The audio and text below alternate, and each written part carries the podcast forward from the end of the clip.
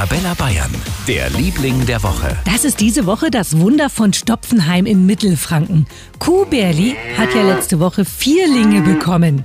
Die Chance, dass das passiert, liegt bei 1 zu 11 Millionen Kühen. Für Landwirt Martin Gruber quasi ein Sechser im Lotto und den Kälbern geht's nach wie vor richtig gut. Also die Kälber sind putzmunter und die springen rum und, und sind wohl auf, muss ich sagen. Den Umständen entsprechend topfit. Super. Namen haben sie auch schon, benannt nach den Geburtshelfern. Den Enkel und den Nachbarskindern heißen die vier Jackson, James, Emil und Georg. Wir wünschen der großen Kuhfamilie in Mittelfranken alles Gute.